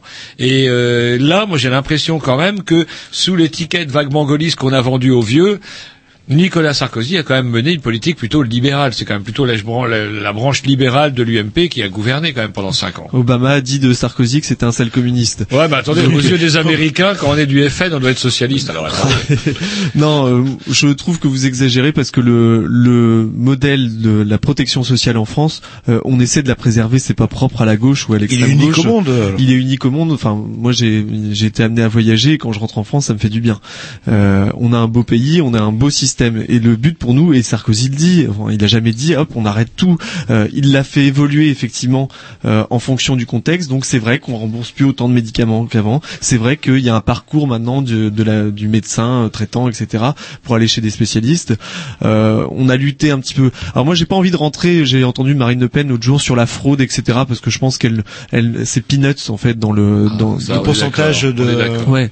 Non mais il faut lutter contre les fraudes évidemment parce qu'il y, en a certainement. Et mais dans c'est peanuts système- et j'ai pas envie d'en faire un système, il y aura forcément des fraudes. Mais oui. ne choperez jamais un système parfait qui empêche Non, mais bon, on peut, on, peut lutter un peu plus dans le suivi, etc. Mais, mais j'ai pas envie de rentrer dans ce, dans, dans, dans cette stigmatisation de gens qui, euh, voilà, ça, c'est c'est pas le trou de la sécurité sociale.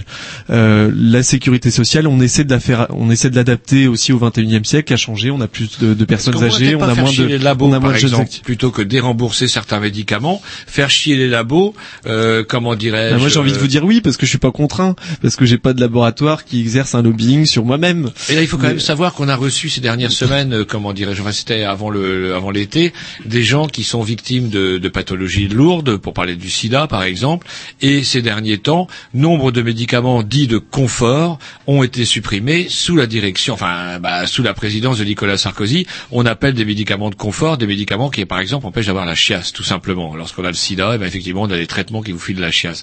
Comment peut-on concevoir un modèle effectivement de santé où, euh, pour des raisons d'économie, on emmerde justement des gens qui n'ont pas cherché à avoir ces saloperies Non mais à chaque fois qu'on va supprimer un médicament, ce sera Bah là, forcément. on parle quand même de pathologies lourdes, quoi, de, de gens qui sont au sens propre au sens figuré dans la merde. Oui, non, mais quand vous me le dites, moi, ça me ça me fait mal, mais mais mais pour autant, euh, je veux dire, euh, le, le système de, de santé, il faut qu'on le préserve et il faut qu'on le préserve effectivement, bah, en déremboursant. Je, moi, quand vous me le dites, ça, ça m'embête, mais euh, dans ces cas-là, il y aurait d'autres secteurs aussi euh, dans les médicaments où à chaque fois qu'on va supprimer un, docu- un médicament, ça va ennuyer quelqu'un. Non, mais qu'on dérembourse euh, bah, comme mon, mon, mon aspirine parce que j'ai trop bu la veille, d'accord. Mais ce genre de Ouais, enfin, bon, il y a des gens qui ont de besoin d'aspirine, il y a, y des gens qui ont besoin d'aspirine pour que le sang coule bien, etc. hein, donc euh, contre les arrêts cardiaques. On va toujours à chaque fois qu'on va supprimer, à chaque fois qu'on va dérembourser un médicament, mais c'est pas nous. Enfin, il n'y a pas que nous. Je veux dire, si la gauche arrive demain, euh, qu'elle s'engage à dire la sécurité sociale va redevenir comme en 45 ou va rester telle que telle qu'elle en 2012. C'est pas vrai. Euh, ce serait un mensonge de raconter ça aux Français. Donc on le fait évoluer. Par contre, il faut absolument le maintenir et c'est ça notre but. Euh, ce qui n'est pas le but euh, quand j'entends Marine Le Pen, etc. Mais mais mais on peut pas dire que Nicolas Sarkozy a cassé le système de santé. C'est pas, c'est, on n'est pas arrivé au pouvoir en disant tiens comment on va faire pour casser le système de santé? C'est pas Non, notre pour faire but. des économies en fait, on gratte. euh, On gratte, mais c'est toujours sur le dos des mêmes, j'ai l'impression. Mais ils sont plus nombreux, les pauvres, c'est ça l'intérêt. Et c'est Ouais, marrant ce que vous dites parce que j'entendais un dur. banquier qui disait qu'il fallait mieux prélever un euro sur chaque pauvre que bah, 100 euros aux riches. Oui, mais c'est un con. euh, il faut. euh, non, mais dans le, dans le programme, vous noterez qu'il y a aussi euh, un petit, il y a, il y a aussi une taxation des plus riches euh, qui, qui va être prise en compte. Donc, et puis, euh, puisqu'on va peut-être y venir, euh, tout ce qui est TVA sociale, etc. C'est quand même pour préserver. C'est, on, on, on choisit pas. Enfin, quand on fait la TVA sociale, euh, si vous voulez qu'on en parle, euh, lorsqu'on la fait, on la fait pas pour se dire tiens, on va faire payer plus aux gens, euh, euh, voilà, parce que ça nous fait plaisir. Non, on le fait parce qu'on essaie de préserver un modèle. Et sauf que nous, on dit qu'on le préserve pas seulement sur le sur le travail. On ne va pas tout le temps imposer sur le sur le travail, mais que tout le monde va y participer. Sur euh, 100 euros, un point de TVA, sur euh, 100 sur un panier de, de 100 euros de consommation, euh, si on prélève un point de plus en TVA, c'est même pas un euro en plus. Donc c'est embêtant parce que comme vous dites, c'est toujours les mêmes, moi, vous, euh, Mm. qu'a- qu'a- qu'allons payer.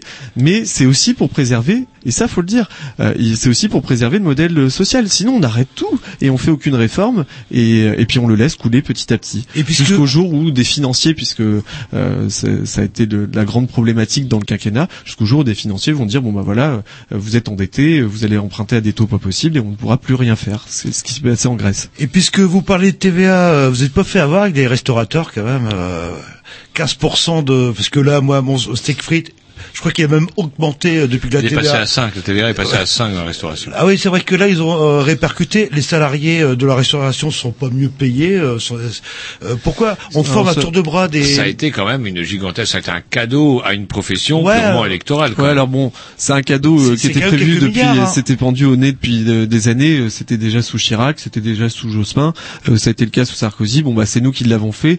Euh, Vous êtes fait avoir. Fait avoir. Moi je, je pareil, hein, les querelles de chiffres sur les salaires, Ah non, sur non, les là, emplois. évident, Vous allez au restaurant même- régulièrement, Même la mais- profession le reconnaît, même la profession le reconnaît, qu'ils n'ont pas embauché, que d'ailleurs même vous allez à Rennes dans certains restaurants, passez, En fait, vous ça a- ça a été à- tellement les une cartes promesse. n'ont même pas été modifiées, les cartes étaient imprimées, plastifiées, les cartes n'étaient pas modifiées. Ça a été tellement une promesse que lorsqu'on l'a fait, euh, il faut reconnaître les erreurs. Je pense qu'on n'a pas assez dit aussi aux entreprises attention, ça y est, on vous l'a obtenu, on va vous la mettre en place. Par contre, on vous contraint. C'est parce qu'il n'y a pas eu de contrôle à ce oui, il y a pas eu de il y a pas- y a- eu de contrôle. Et je sais même qu'il y a eu des menaces. À un moment, on va remettre la TVA euh, dans ce cas-là, à, à- à- bah, du coup, la TVA sociale chez les restaurateurs, puisque vous n'avez pas joué Et puis jeu. la TVA, ça, ça frappe. Là, on parle de quelques milliards. hein, quand Et puis la hein. TVA, c'est comme un impôt qui frappe tout le monde, alors que euh, comment et qui frappe plus. Bah, par exemple, si vous mettez une TVA sociale sur certains produits que les gens vont devoir acheter plus régulièrement parce qu'ils sont plus nombreux dans leur famille, vous allez taxer plus Attention. régulièrement des gens qui ont des revenus modestes. Alors attention, par contre, les produits de première nécessité, puisque vous parliez des familles, ne sont pas touchés hein, par la TVA Euh, sociale. L'alimentaire, ouais, c'est enfin, ça Ouais, on- à 5 tous les produits, ouais, tous le- les à 5,5. ouais. Et puis, on faut qu'on avance un petit peu. Il y avait un thème aussi qu'on aborde avec tous les. Il y a eu les... l'écologie. Ouais, l'écologie. Ça avait commencé en fanfare Grenelle, avec le. Grenelle, Grenelle Bourlou sur qui lequel descendait euh, Ouais. même. euh, en- Bourlou, Bourlou, qui, Oui, on, en- qu'on aurait même cru qu'il s'était mis à l'eau, qu'il s'était mis à l'eau, et euh, des Nicolas grandes Hulot. promesses, des grandes promesses, et puis petit à petit, on a assisté quand même, il faut bien le dire, tout au long du mandat, à un lent détricotage de toutes les mesures qui avaient été prises. Il ne reste plus désormais que le bâtiment qui a été épargné, par ce déquitr- détricotage, et même un président candidat qui disait à des paysans pour les flatter dans le sens du poil, eh ben l'écologie, ça commence à bien faire. Bon alors, ok, j'ai bien compris que si on parle du Grenelle, tout, tout va être négatif. Déjà, on a eu l'audace de le faire. Hein, euh, Ouais, ce qui, ce qui électoral, ça va enfin, pas- ce qui, ce qui n'avait pas parle été- entre initiés. Non, qui- c'était une bonne idée. Je pense qu'il y avait. Et il y a un certain nombre de choses qui, euh, qui ont été retenues Ça dans le Grenelle. comme dans le un- Disons que entre le Grenelle et je vous dis euh, c'est- chiant parce qu'on a l'impression qu'on met tout sur le dos de la crise, mais elle était là cette crise internationale. Et non mais c'est qu'il disait que gouverner, c'est prévoir, et qu'on voit même des analystes euh, financiers de base. Je me souviens d'un Américain qui est en train de péter son truc. On est en train de créer un monstre. Non, il la- le disait en 2006. hein, la- Non, la bulle- et personne le savait. Et on entendait Nicolas Sarkozy qui vantait encore en 2007 les vertus des subprimes, et puis avant que tout ça nous, nous tombe sur la gueule. Sur le sur le Grenelle, euh, un, revenons à l'écologie, sur, le Grenelle 1, on l'a fait. Euh, deux, il y a un certain nombre de mesures, ça vous a pas échappé, qui ont été pré- qui ont été mis, euh, enfin qui ont été choisies et donc du coup appliquées. Euh, et puis pour aller plus loin, il a même porté lors de sa présidence de l'Union européenne, il a même porté le, pacte euh, énergie-climat avec le fameux 3 x 20 euh, en 2020, euh, 20% plus d'énergie renouvelable et 20% en moins de gaz à effet de serre. Donc euh, euh, on ne peut pas dire qu'on n'était pas au rendez-vous sur l'écologie. Là où je reconnais, mais c'est le contexte qui a fait ça, là où je reconnais, c'est qu'effectivement on a eu un, un- on a eu un Grenelle énorme et avec des mesures euh, qui ont été, qui n'ont pas été appliquées par la suite. Et puis peut-être un changement de Mais- discours, quand même, on l'a vu encore Ouais, euh, et du au coup, vous avez salon de refilé l'agriculture. euh, tout l'écologie à la gauche, euh, Ouais, quelque et, part. au, et au Non. salon de l'agriculture, on l'a vu encore, euh, et comment avec un, Non, mais l'écologie, moi je trouve que le Grenelle, au-delà des, des différentes mesures qui peuvent être prises, euh, l'écologie euh, coûte cher, hein, euh, sauf dans la mentalité des gens. Et je crois que le Grenelle, euh, a fait aussi euh, changer les mentalités. Aujourd'hui, on fait beaucoup plus attention à l'écologie. Enfin moi, qui suis élu dans ma commune, je, on ne pense jamais à faire un bâtiment neuf ou à rénover un bâtiment en se disant tiens, on va pas mettre de double vitrage ou. Oui, euh, C'est des normes aussi, il n'y a pas trop de choix. euh, Il y a des normes européennes. Ouais, c'est à peu près le seul domaine où justement le Grenelle aura peut-être servi à quelque chose, où effectivement il va peut-être y avoir des normes, des normes notamment pour les, les, les- les bâtiments publics, où pour le moment on n'a pas commencé à trop, trop dé- détricoter, on va dire. On peut peut-être parler du, du modèle allemand, alors justement maintenant. Alors, il paraît que chez nos, chez nos voisins, bah, j'ai dit, mais ça c'est une histoire d'éducation, chez nos voisins, boche, allemands, c'est le paradis. Là-bas, le plein emploi, les gens sont riches, ils sont gros, ils boivent de la bière, ils, roulent en Mercedes. Et ils sont, euh, c'est le bonheur. Alors, euh, est-ce que c'est vraiment le bonheur euh, Alors, en termes économiques, je pense que ça l'est, mais en termes social, c'est pas rigolo. La retraite en Allemagne, c'est quel âge déjà? Actuellement 67. Ah ouais, d'accord. Elle a le. Oui, mais alors attendez, il y a toujours la double pédale. Il y a le nombre de cotisations, le nombre d'années de cotisation et euh, l'âge officiel de départ en retraite. Il se trouve quand même qu'en Allemagne, lorsqu'on a cotisé un certain nombre d'années, le, le nombre d'années réglementaires, on peut toucher sa retraite à taux plein sans euh, sans pénalité. Ce qui n'est pas le cas chez nous, parce que lors de la réforme des retraites, on a appuyé sur les deux pédales en même temps le nombre de co- d'années de cotisation et l'âge légal auquel on peut partir à la retraite. Et on est arrivé au même nombre d'années de cotisation. Enfin, du coup, on est quand même plus parce qu'on cotise plus que nos amis allemands. Oui, ça c'est vrai. Par contre, on cotise Eh, plus eh, que. eh. Mais euh, Alors, a l'Allemagne, est-ce que c'est vraiment le l'exemple, le, modèle. paradis? Un pays où il n'y a pas de SMIC, hein, il me semble. euh, Il y a 20% de travailleurs Si, pauvres. si, je peux vous le euh, donner le salaire minimum. Le le modèle euh, alors le modèle allemand n'est pas mon modèle de prédilection. Euh, moi, mon modèle c'est le modèle français Mhm. et de préserver ce modèle français. Mais sauf que euh, on est en Union européenne et qu'on regarde aussi ce qui se fait bien, etc. ailleurs. Ce qui ne se fait pas bien en Allemagne, euh, c'est de dire euh, effectivement de dire ah bah ils ont pas dans- ils ont pas de chômeurs, enfin ils ont un taux de chômage assez faible, etc. On parle même de plein emploi. Euh, J'ai été en Allemagne il y a quelques semaines. Il faut aussi voir ceux qui gagnent le salaire minimum qui est de 600 euros. Il y en a un. hein, euh, Ouais, qui est bien 600 prévu. euros. Ouais, 600 Ah, euros. ouais, Quand même, tout ça.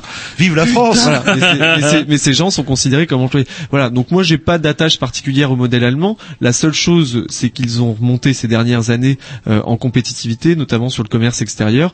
À 600 euros le salaire minimum, on peut monter en compétitivité, vous m'étonnez. Non, mais même sur les investissements, ils ont ils ont beaucoup plus euh, mis d'argent sur l'investissement, l'innovation. Euh, leurs voitures, euh, leurs leurs voitures, leurs fours aussi euh, sont beaucoup mieux.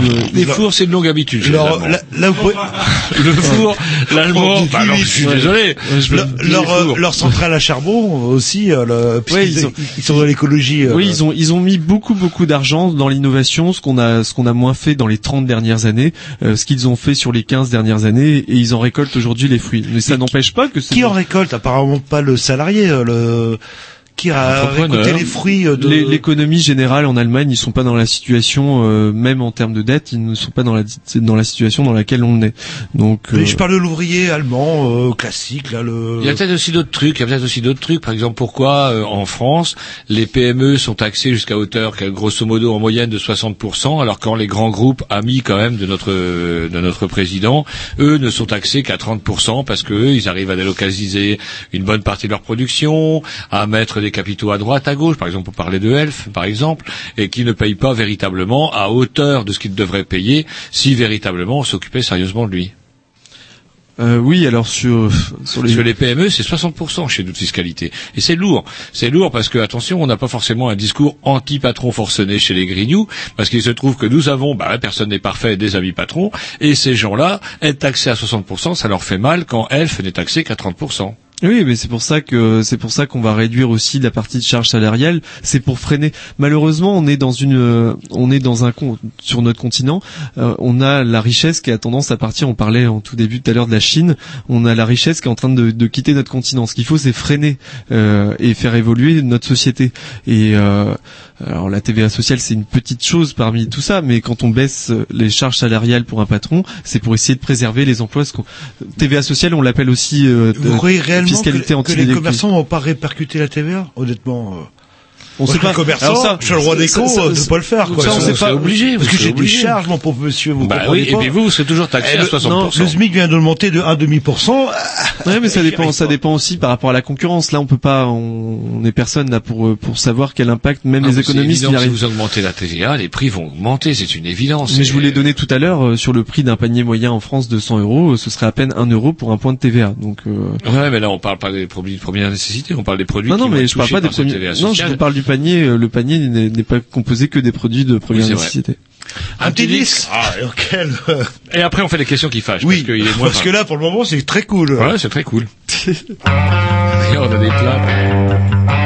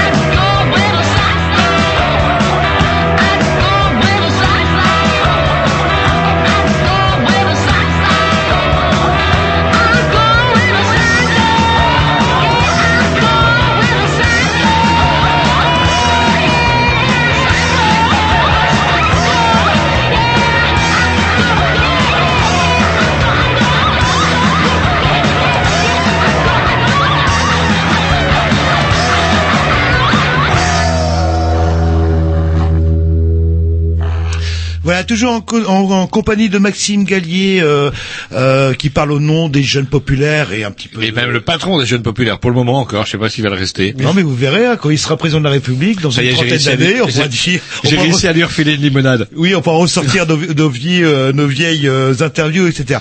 Dans les questions, euh, enfin, je sais pas, les questions qui fâchent pas vraiment. Est-ce que le pire ennemi et le meilleur euh, Pourquoi pas vraiment Ça commence mal pour une question qui fâche. Ouais, de l'UMP, c'est pas Nicolas Sarkozy lui-même. euh, parce que quand on, on entend les gens, c'est pas euh, les idées de droite forcément qui rejettent, c'est le personnage. quoi. Est-ce qu'il a pas explosé un petit, euh, enfin, je sais pas. Est-ce que c'est, est-ce que ce Ah, personnage-là la droite tradie, pas une euh, machine à choquée perdre en par fait son divorce et son remariage avec, euh, comment dirais-je, un mannequin qu'on pouvait voir dans le Oh, plus simple ça, appareil sur on est en- Internet. On est en France, on s'en fout. Le ça, népotisme, lorsqu'il a, essayé de nommer son fils, comment dirais-je, à la tête de l'EHPAD, tous les amis qu'il plaçait à droite à gauche, le- comment le Fouquet. Est-ce le- qu'il a pas explosé en plein vol au bout de deux ans en fait le- Même voir, je dirais même dès le premier soir. Alors, vous avez raison de dire que c'est pas la c'est pas la politique de l'UMP qui est rejetée, puisque quand on voit les, les sondages d'opinion sur François Fillon, elles sont bonnes. Donc ça veut dire que ce que fait le gouvernement, Ça, c'est euh, assez surréaliste. Par contre, ça faudra qu'on m'explique. Voilà, mais, mais- mais c'est- Vous auriez- le cas. euh, que- Alors oui. sur, sur Nicolas Sarkozy, euh, il a été en première ligne euh, tout le long du mandat. Vous l'avez vous l'avez vu comme moi, ça a été un président euh, hyper actif. Donc c'est vrai que quand on est en première ligne comme ça, on n'est pas forcément populaire. Moi, je ne remets pas en question sa candidature en 2007 et je, je, je ne la regrette pas.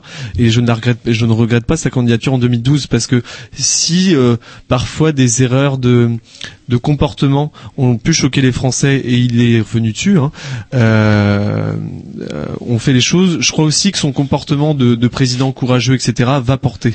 Euh, moi, je retiens ça aussi, c'est que c'était un président qui a été sur tous les fronts. Euh, Chirac n'était pas au top de la popularité, notamment par son inaction. Euh, Chirac, euh, je peux vous assurer que les Non. gens aiment bien Chirac. Maintenant, Le- oui, quand ils sont plus aux affaires, ils sont bien aimés. le- le- c'est- un peu comme quand on est mort. En général, on dit jamais du mal des morts en France. Faudra qu'on c'est- m'explique. C'est plutôt un, un personnage euh, populaire, Chirac. Alors que Sarkozy, même à Il n'était pas populaire. Souvenez-vous du CPE, etc.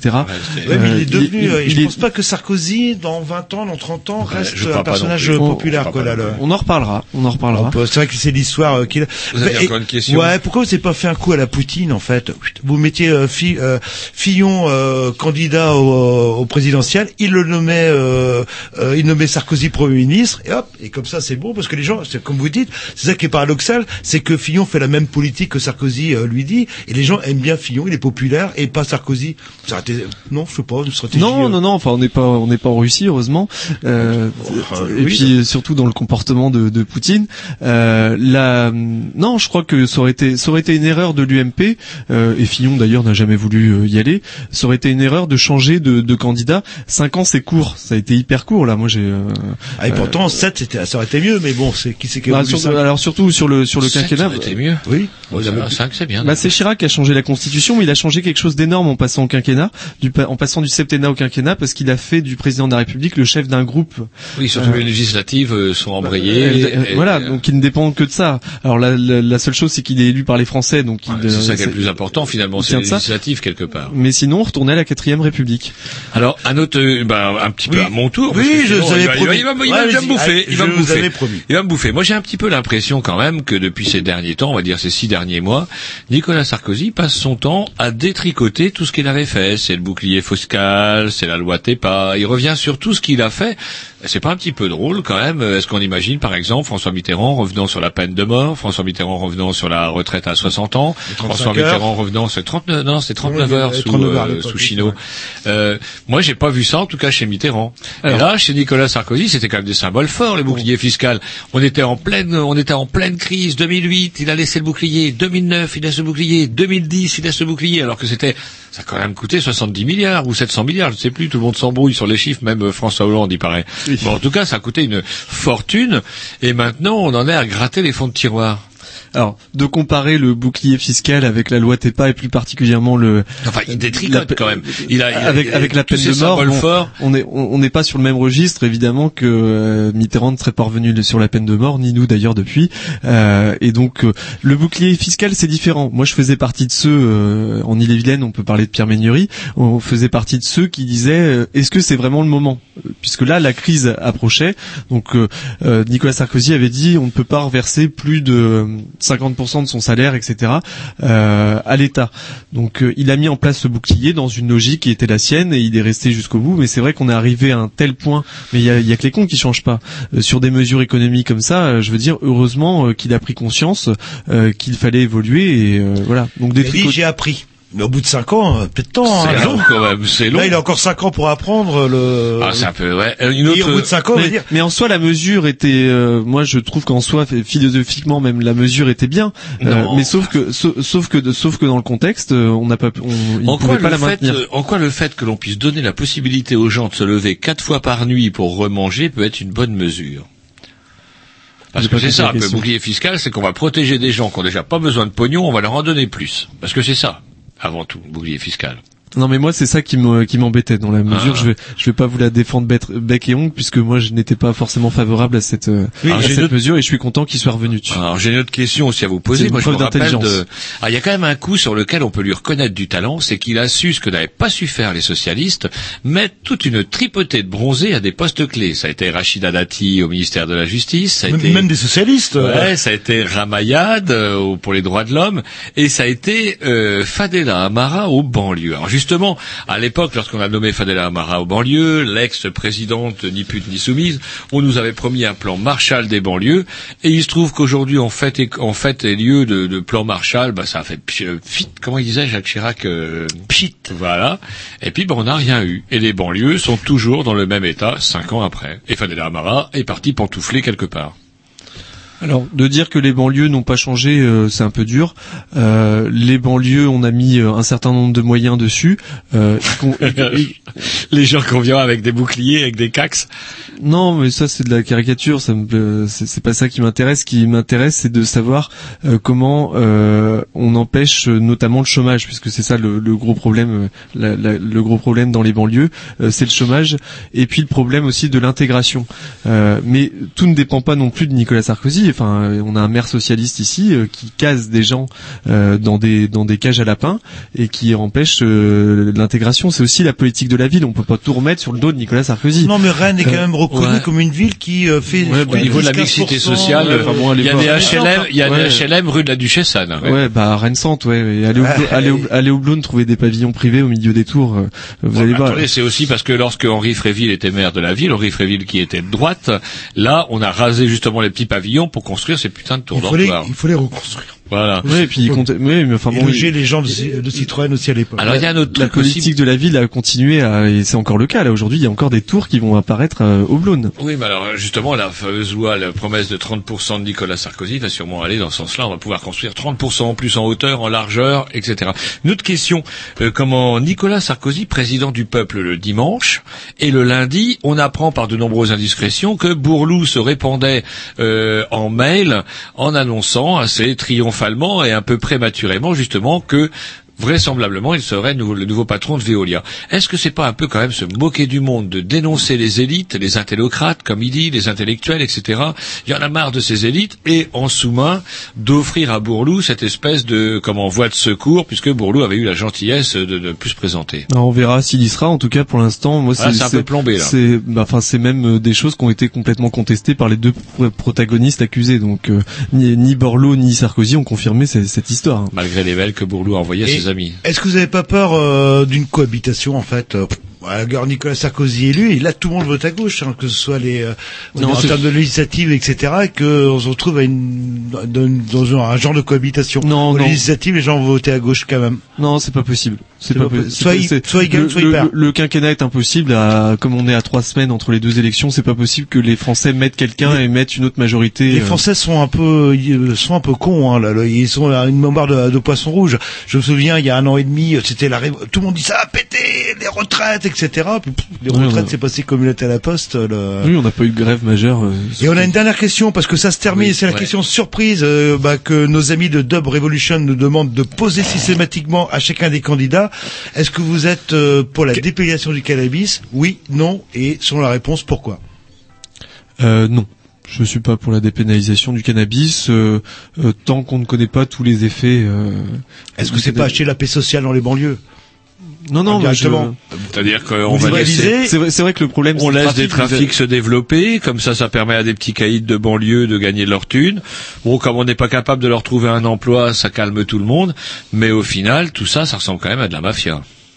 Ouais, mais moi je suis pas pour la dépénalisation. Non, mais voilà euh, le- C'est la question qu'on vous pose. Mm. Et même si effectivement, alors vous le savez peut-être pas, mais c'était des, Parce qu'il comment faut savoir les- d'où ça vient? Enfin après c'est Les Verts qui, qui nous rappelaient ça, que 50% de la population carcérale en France est liée à des problèmes justement de, de stupéfiants et notamment de cannabis. Oui, Est-ce qu'il y a on parle pas d'héroïne, de. Ah ouais, est-ce qu'il n'y a pas de- quand même un gros Alors là, souci là on peut faire tout un débat radio sur l'univers carcéral. Hein. Non, non, mais est-ce il y a que c'est pas quand même un souci de de- d'empiler des gens qui n'ont pas lieu d'être en prison, surtout pour des bah, Et puis ça pourrait rapporter, même les États-Unis, ils ont pigé ça. euh, Le, ça pourrait- enfin certains États des États-Unis, et ça pourrait rapporter du pognon euh, à l'État indirectement. Ouais, mais d'où tout ça, en ouais, mais d'où ça vient? Est-ce qu'il n'y a pas des gens qui sont exploités euh, après euh, Ah bah, tout, là- tout en là, bas, vous- tout, tout Non, mais si vous, la- si vous créez une régie, si vous créez une Parce régie que c'est d'État, pas- c'est comme pour la Saïta. Vous, là, vous pouvez contrôler. C'est justement quand c'est la mafia qui gère l'affaire que vous ne contrôlez rien. Dès qu'il y a prohibition, il y a mafia. Ouais, mais bon, et puis les effets sur la santé, etc. euh, Bon, l'alcool, on peut en parler. Là, le- et l'alcool est légal. Même on encourage, on boit pas assez de rouge. Mon Dieu, faut en boire plus. Bah, pas oui, enfin bon, le, dans pays du vin, hein, euh, dans le pays du vin, ça aurait été dommage de revenir là-dessus. Moi, je, après, je suis pas un grand connaisseur hein, sur le. Non, c'est juste une question, Mais, euh, comme mais ça, là. là, a priori, euh, dans- en réponse, je vous dis que je ne suis pas favorable à ça Mhm. parce que je ne connais pas bien euh, le, du coup, l'impact sur la santé des gens euh, Et et, d'où ça vient. Et Bah, Est-ce que c'est la position du parti Vous le savez Vous Non, vous savez Bah, pas. ah, le Oui, parti c'est la est position contre. officielle. euh, Eh ouais. ben, vous savez que c'est un point commun vous avez avec le front de gauche. Oui, Oui, oui, je sais. C'est assez euh, surprenant, mais c'est comme ça. Allez, on va Un mettre un petit petit disque. On dit et revoir nos amis de. Dub Revolution sont contents. Ils ont posé leurs questions. Voilà, ils sont contents. Là, là. Et merci pour l'invitation. Bah de rien, c'est nous. Bah, et, euh, on vous remercie de votre courage. C'est pas évident d'aller chez les Grignoux, surtout quand on représente un courant qui est pas forcément dans notre euh, Très populaire politique. malgré son nom. Mais vous Mais inquiétez c'était un bon débat. Allez, on dit de revoir. la programmation à Roger. Et la semaine prochaine, on peut, C'est ça, c'est Roger Yes on peut même euh, Et qu'est-ce annoncer. qu'il met, Roger Ah oui, Jesus stole my girlfriend. Ouais, Je- Jésus a volé ma petite amie. On peut peut-être annoncer que la semaine prochaine, on aura le Parti socialiste. Yep, euh, Jesus stole my girlfriend. Il faut mettre le son parce que ça a été enregistré tout compressé. C'est parti. Every day, every afternoon, tried so hard, but lost to